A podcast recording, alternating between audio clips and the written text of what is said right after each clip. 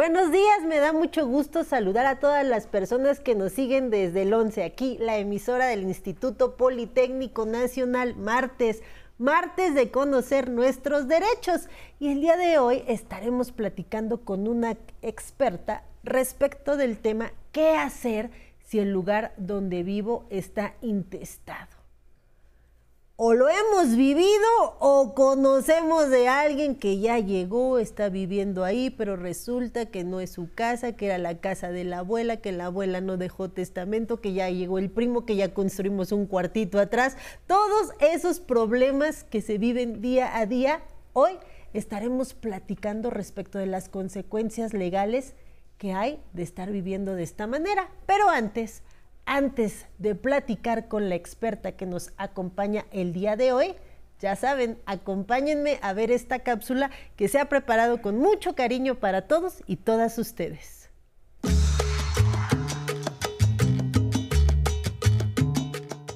Cuando una propiedad o inmueble no cuenta con escrituras o no fue heredada mediante testamento, frecuentemente es una fuente de problemas. Explicado en términos sencillos, una casa, propiedad o inmueble se encuentra intestado cuando carece de dueño legal. Esto sucede cuando el propietario fallece sin haber designado a un heredero en su testamento. Por ello, este día, en Aprender a Envejecer, le diremos qué hacer si el inmueble en el que vive está intestado. Es importante recordar que una vivienda que no tiene los papeles como escrituras o testamento que avalen a un heredero legalmente designado no puede venderse ni enajenarse, y en algunos casos ni siquiera habitarse antes de ser regularizada legalmente. Este día le ofreceremos toda la información necesaria que le ayude y oriente si se encuentra en esta situación. Le diremos paso a paso cómo realizar el trámite para regularizar la propiedad.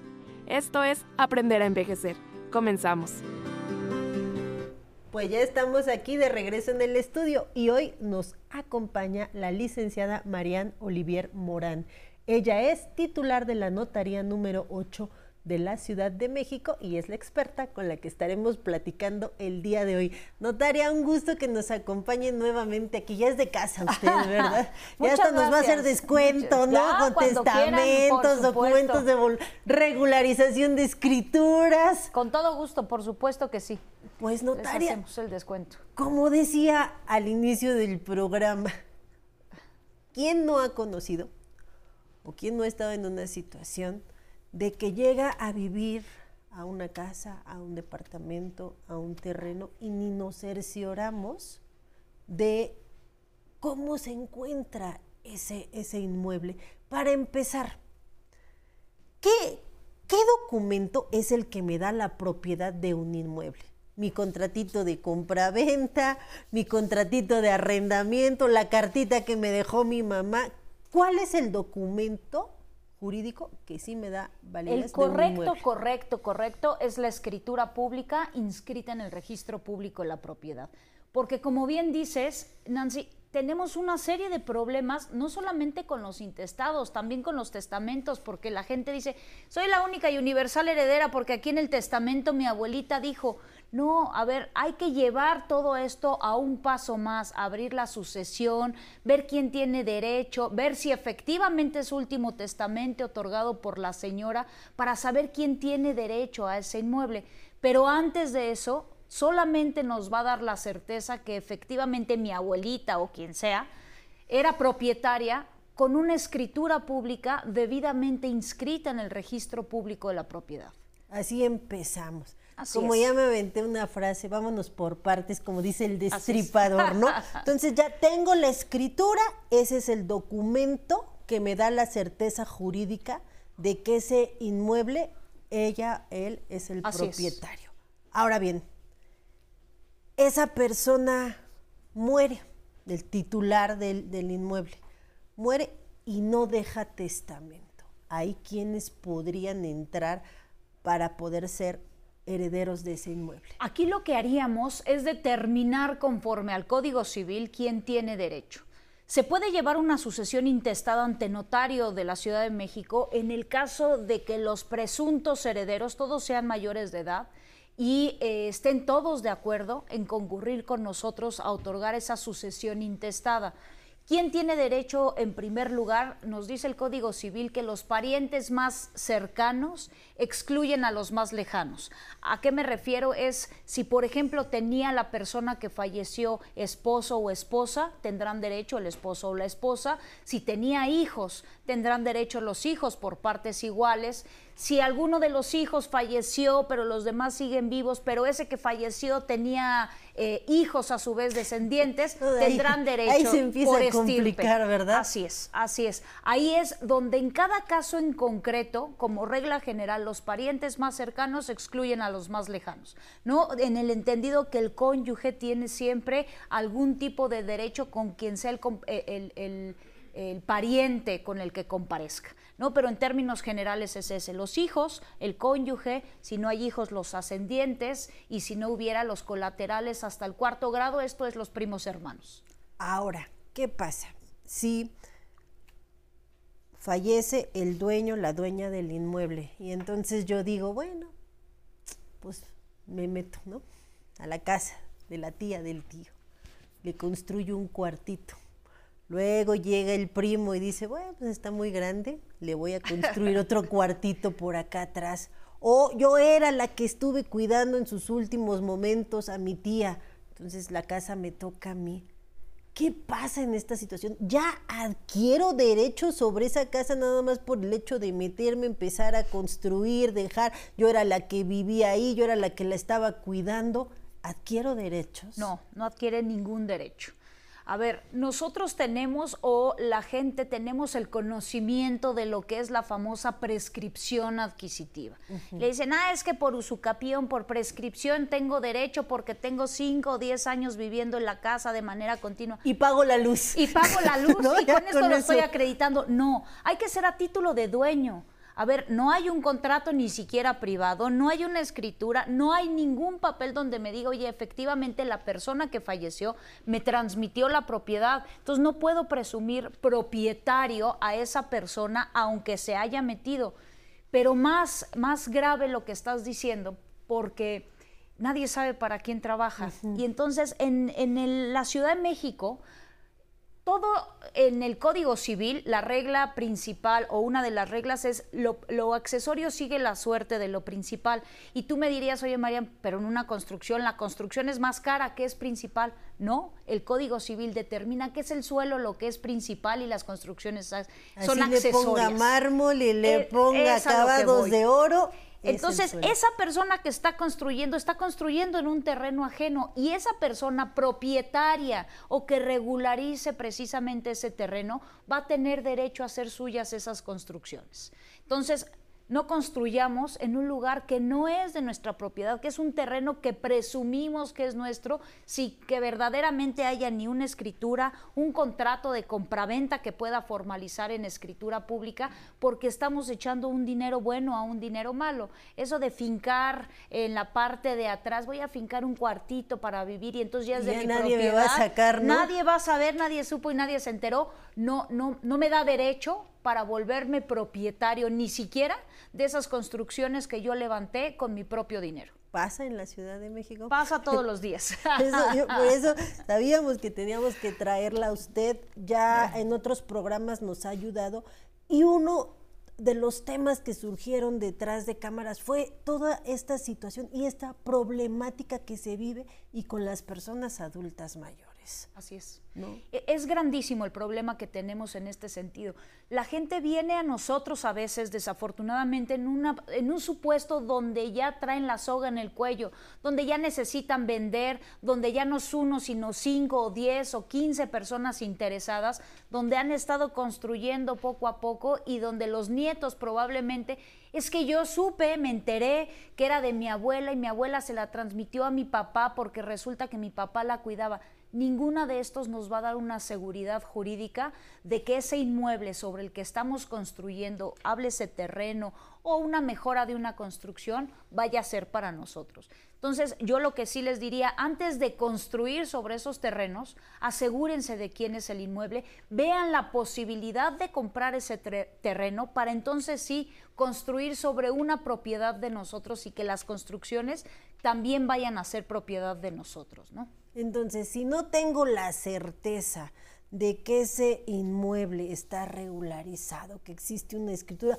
porque platicábamos que luego ni las personas que vivieron ahí desde niñas y murieron eran los propietarios, sino que eran otras personas y pues ya donde las encuentro, ¿no? Así es, así es. Si no tengo la certeza, mejor ni me meto, ni mucho menos le construyo, ni le arreglo, porque al final de cuentas no va a ser mío y voy a tener problemas. Completamente de acuerdo que no construyan, por favor, en terrenos que no son de su propiedad.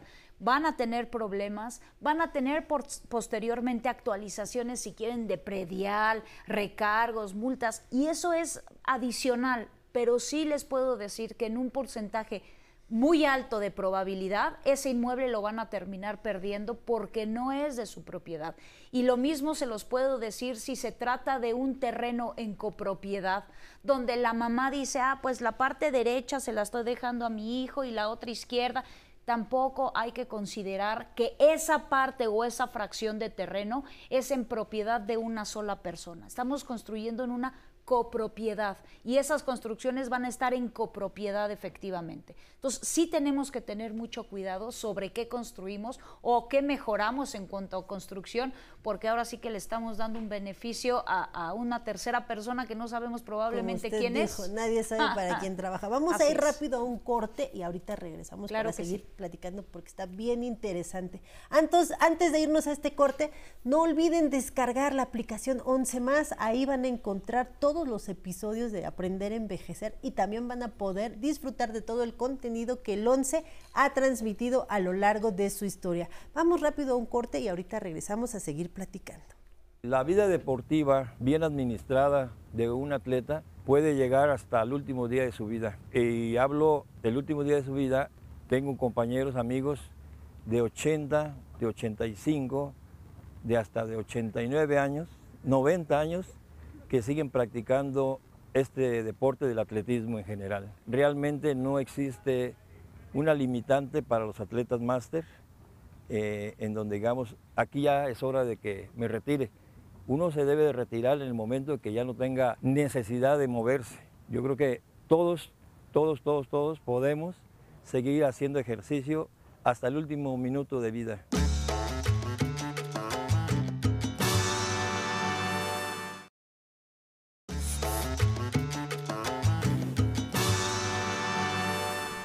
Ya estamos en este segundo bloque del programa del día de hoy y seguimos conversando con Marian Oliver Morán, quien es la titular de la notaría número 8 de la Ciudad de México. Es una plática bien interesante, ¿verdad? Que casi no, casi no se vive aquí en las familias mexicanas. También la audiencia nos quiere preguntar, me acompaña a ver qué nos quieren consultar el día de hoy. Eduardo García García, 67 años. ¿Cuánto tiempo tarda una resolución en un juicio de una casa intestada?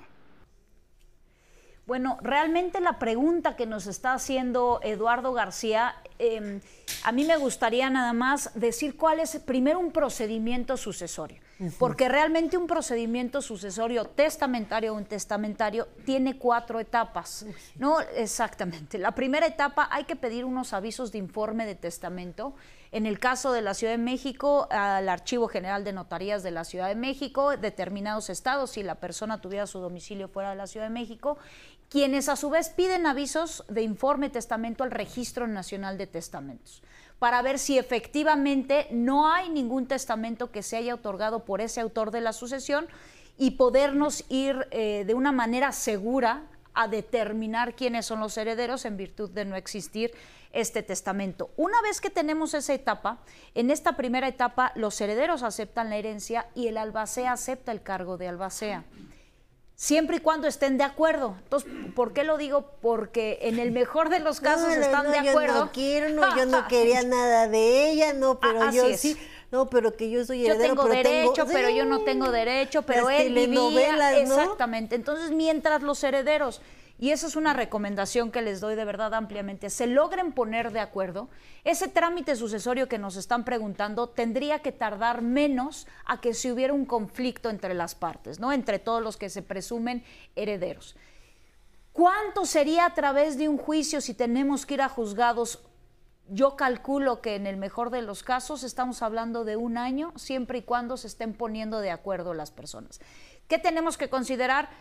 Estos oficios que estoy diciendo se tienen que solicitar, los tienen que contestar, se tienen que hacer publicaciones, después se tendrá que hacer el albacea un inventario y avalúo que tendrán que, que aprobar los herederos, una rendición de cuentas que tiene la obligación de hacer el albacea y finalmente la partición de la sucesión y en su caso la adjudicación de bienes por herencia para que si es a cargo de un inmueble, como nos decía eh, la persona del público que nos preguntara, pues remitan los autos a algún notario y otorgue la escritura pública para los efectos que hablábamos al principio, ¿no? Tener nuestra escritura, pagar los impuestos correspondientes y poder inscribir en el registro público de la propiedad esa escritura que va a acreditar la titularidad de cada una de las personas. Uh, pues escucha ahí medio, medio complicado el trámite.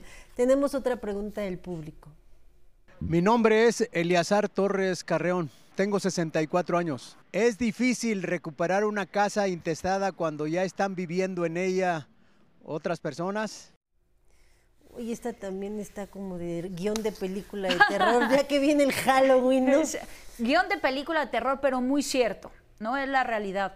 Eh, lo mismo que estábamos platicando un poco, la gente tiende a decir yo tengo derecho y no tienen derecho los de atrás. Tiene derecho porque yo viví, porque ahí nací, porque ahí crecí, pero hay que ver jurídicamente quién tiene derecho. ¿no? Y en los términos que nos está diciendo eh, Eleazar Torres, yo lo que le podría decir es que primero se va a tener que abrir la sucesión. Forzosamente vamos a tener que abrir la sucesión de quien se presume o presumía titular del inmueble. Si a mí me dicen, oye Marían, primero, primero, primero, híjole, ver si tenía escrituras la persona titular del inmueble eh, o el que se presumía propietario del inmueble. Si es así, pedir una constancia de folio en el registro público que la puede solicitar cualquiera para ver que efectivamente quien sostenía, quien mantenía ese, ese inmueble como titular, efectivamente fuera.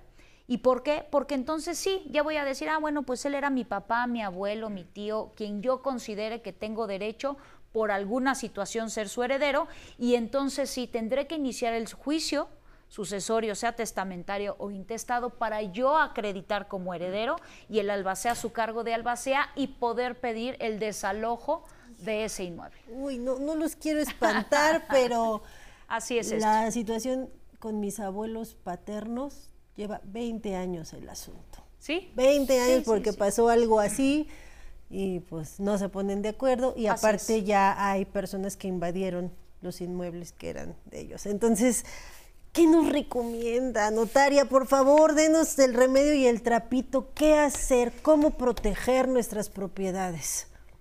Primero, de verdad, insisto, hay que regularizar la situación de nuestros inmuebles. Hay distintas dependencias gubernamentales que nos ayudan a esta eh, formalización, ¿no? Tenemos al Instituto Nacional de Vivienda, tenemos distintos organismos que nos permiten obtener créditos relativamente ah, con buenas tasas y demás para poder escriturar esos inmuebles que con tanto trabajo hemos juntado para dar el enganche, para ir dando las mensualidades, para ir poco a poco. Y cuando la gente llega a terminar de pagar, dice, ah, pues ya es mía. No, insisto, por favor, los que nos estén escuchando, que otorguen, que hagan las escrituras, que les acrediten como propietarios del inmueble, que vayan con un notario para que se pueda llevar al trámite de la manera jurídica más segura y se inscriban esas escrituras en el registro público de la propiedad. Realmente no va a haber nada que dé una certeza al 100% más que una escritura pública inscrita en el registro público donde a mí me diga soy propietario de ese inmueble y no porque crean que dicen que les toca nada. Y con eso yo ya podría pedir el desalojo para obtener la posesión o llevar a cabo cualquier otro juicio. Eh, donde yo manifieste qué es lo que me están perjudicando. Pero primero, primero que otorguen las escrituras públicas que regularicen la situación jurídica de los inmuebles, de sus papás, de sus abuelos, de sus familiares, para que tengan una certeza jurídica de que son los propietarios y a partir de ahí poder defender su inmueble. Y lo mismo que hemos dicho, pues que otorguen sus testamentos. Testamentos, ¿verdad? Para la protección a futuro. pues muchas, muchas gracias como siempre, todo el apoyo que nos da aquí en el programa de Aprender a Envejecer.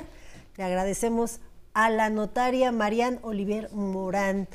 Y a todos ustedes, pues no me queda más que agradecerles que hayan estado siguiéndonos en esta emisión de su programa. Y ahora, ahora los voy a dejar en compañía de Alan Calvo, que hoy nos va a enseñar a tramitar el expediente electrónico único del ISTE. Nos vemos la próxima semana a ver qué otro temita interesante les traemos. Muchas gracias por habernos seguido el día de hoy.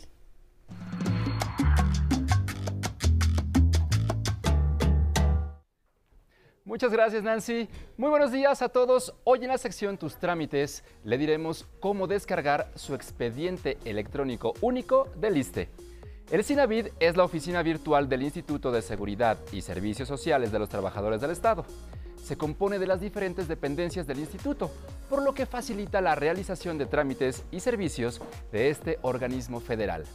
Dentro del portal podrá obtener su constancia de vigencia de derechos, imprimir talones de pago o realizar cambio de domicilio, entre otros. Una de las principales ventajas de la oficina virtual es que le permite acceder a su información de manera inmediata a través de su teléfono móvil o computadora con conexión a Internet. Este servicio es gratuito y está disponible para los trabajadores activos, pensionados y jubilados del instituto. ¿Qué le parece si juntos descargamos su expediente electrónico? Así que quédese con nosotros y siga estos pasos desde su teléfono móvil primero abra su navegador de Internet. Después ingrese al sitio web oficinavirtual.iste.gov.mx. Deslice la pantalla e introduzca su nombre de usuario y contraseña. Ahora pulse sobre la casilla No soy un robot. Después seleccione en Iniciar. En el menú superior seleccione la opción Mi expediente. Aquí podrá consultar su expediente electrónico que contiene información referente a sus datos personales, laborales, la clínica que le corresponde, su régimen pensionario e historial de cotización, entre otros. Pulse en cada módulo para abrir la información correspondiente. En la parte inferior toque en Descargar. Se desplegará esta ventana seleccione la opción Lector de PDF de Drive. A continuación le mostrará su expediente completo en archivo PDF. Presione en el menú superior derecho los tres puntos. Luego seleccione Enviar archivo. En la siguiente ventana elija su correo electrónico. Continúe pulsando en el campo Para y escriba la dirección de correo a la cual desea enviar su archivo para su posterior impresión. En la parte inferior ya se encuentra adjunto el documento. Para finalizar, presione la flecha derecha para enviar el correo. Y listo. Con estos sencillos pasos tendrá acceso a su información en el momento que lo requiera sin tener que hacer largas filas. Si tiene alguna duda, por favor envíela a mi correo electrónico tecnología@aprenderenvejecer.tv. Hasta pronto. Lo dejo con Nancy Mendoza para que nos cuente qué es lo que hay en redes sociales. Muchas gracias, Alan, y agradecemos su compañía en esta transmisión de Aprender a Envejecer. Recuerden que todos y cada uno de nuestros episodios, incluyendo este, se encuentran disponibles en nuestro canal de YouTube para que puedan consultarlos en el momento que ustedes gusten. Nos pueden encontrar como Aprender a Envejecer. Además, pueden enviarnos todos sus comentarios uniéndose a nuestra transmisión en vivo en tiempo real a través de nuestro Facebook Live. Leeremos todos y cada uno de sus mensajes. Por ejemplo, hoy nos escribió Javier Mandujano, que nos manda saludos a todo el equipo de producción. Mimi Torres también nos escribió saludos y Pirríos nos dice muchas gracias por su buen programa. Muchas gracias por sus mensajes, son muy importantes para nosotros. Y los invitamos a descargar nuestra aplicación 11 más. Ahí pueden consultar en el momento que ustedes gusten todo el contenido que el 11 ha transmitido. Y vámonos con música. Esto es Pimpollo, interpretada por el cuarteto Hermanos Lores. Hasta mañana.